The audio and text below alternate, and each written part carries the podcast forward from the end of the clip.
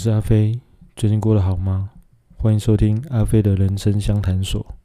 今天想要分享的话题是尴尬沉默法则。这个其实是我在网络上看到的一篇有很有趣的文章。什么是尴尬沉默的法则呢？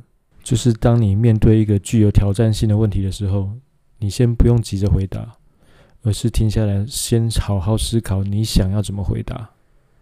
听起来好像很简单，对不对？可是你现在想想看，你平常有没有办法可以忍受五秒钟、十秒钟、三十秒钟，甚至一分钟的沉默？如果沉默了这么久的时间，你是不是会觉得很尴尬？因为我们平常不习惯留下这么多空白的时间，让自己好好思考，所以这才叫做尴尬沉默的法则。在那篇文章中有提到，苹果的 CEO 库克还有。亚马逊的 CEO 贝佐斯都在工作中大量应用这样的法则。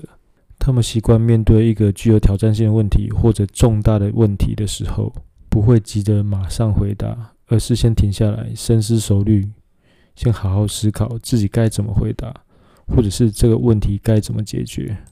而思考通常不是短暂的停顿而已，那是需要花费一些时间来好好思考这样的问题，才能做出妥善的回答。如果你不习惯这样的沟通方式，刚开始使用的时候，一定会觉得非常非常尴尬。不止你自己尴尬，旁边的人也一定很不习惯。但是在苹果，库克采用这样的做法已经非常非常久的时间了。据说他在会议上是以长时间令人不舒服的停顿这件事让许多人津津乐道。据说那个时候，旁边人听到的只有他撕开临时包装的声音。不过，身为公司的决策者，对于重要的议题或具有挑战性的问题，确实该好好的深思熟虑，不该简单轻率的回答。毕竟，他的答案可能会重重影响了公司甚至科技界的未来。宁愿保持尴尬的沉默，也不能够轻率的回答。在亚马逊，贝佐斯也利用另外一种沉默的法则，他会在会议开始前。先空出半个小时的时间，让与会者先有时间好好读过会议资料。这样做的目的是为了让所有人都有时间仔细阅读、进行思考，自己在脑袋中先消化过，才能转化成有意义的想法与观点。这样的开会才有意义，才能真正有效的解决会议中要讨论的问题。贝佐斯这个特别的开会方法。对于新进的员工来说，是个非常奇妙的体验，感觉像是一群高级干部在做早自习。不过，这样的沉默确保了所有人的全神贯注。如果作为准备工作分配给他们，让他们自己去做，可能很多人根本不会想要花时间去好好的阅读这份资料，更别说是花时间去好好思考这个会议里面的问题。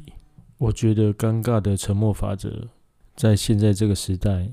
显得特别重要，因为我们现在生活在一个人人都被要求要及时回复的世界里，尤其是现在有很方便的通讯软体，但是就是因为太快太方便，它会让我们没有时间去好好思考。而事实上有很多的问题，我们是需要对于它进行很深入仔细的考虑，它需要被反省以及回顾，甚至它需要全盘的分析以及仔细的推理。可是，如果没有时间，刚刚说的这一切都完全不可能。不过，当你可以尝试用尴尬的沉默法则，在某种程度上，我们就可以慢慢偷回了一些时间回来，不会把时间浪费在无意义的回复，把时间用在有意义的思考上。其实，尴尬的沉默法则很像我在《工作刚刚好就好》这本书里面的一篇文章。提醒自己思考三分钟后再说。当然，我并不是真的要让大家思考到三分钟，而是要提醒自己多一点时间，先想一下，冷静一下，再回应对方，避免回错的话、说错的事，造成不必要的困扰。尤其是越紧急的事情，越要有停下来整理思绪以及情绪的必要，给自己一点缓冲的时间。这个时间有时是用来思考。有时是用来缓和自己的情绪，不让情绪左右了我们原本的判断力，用思考来解决真正的问题。今天就聊到这里，希望你会喜欢今天的内容。如果你希望阿飞在节目中回答你的问题，欢迎来信给我，我会挑选适当的问题来回答。你对于音频节目有任何的建议，都可以告诉我。祝福你有美好的一天，我们下集再见。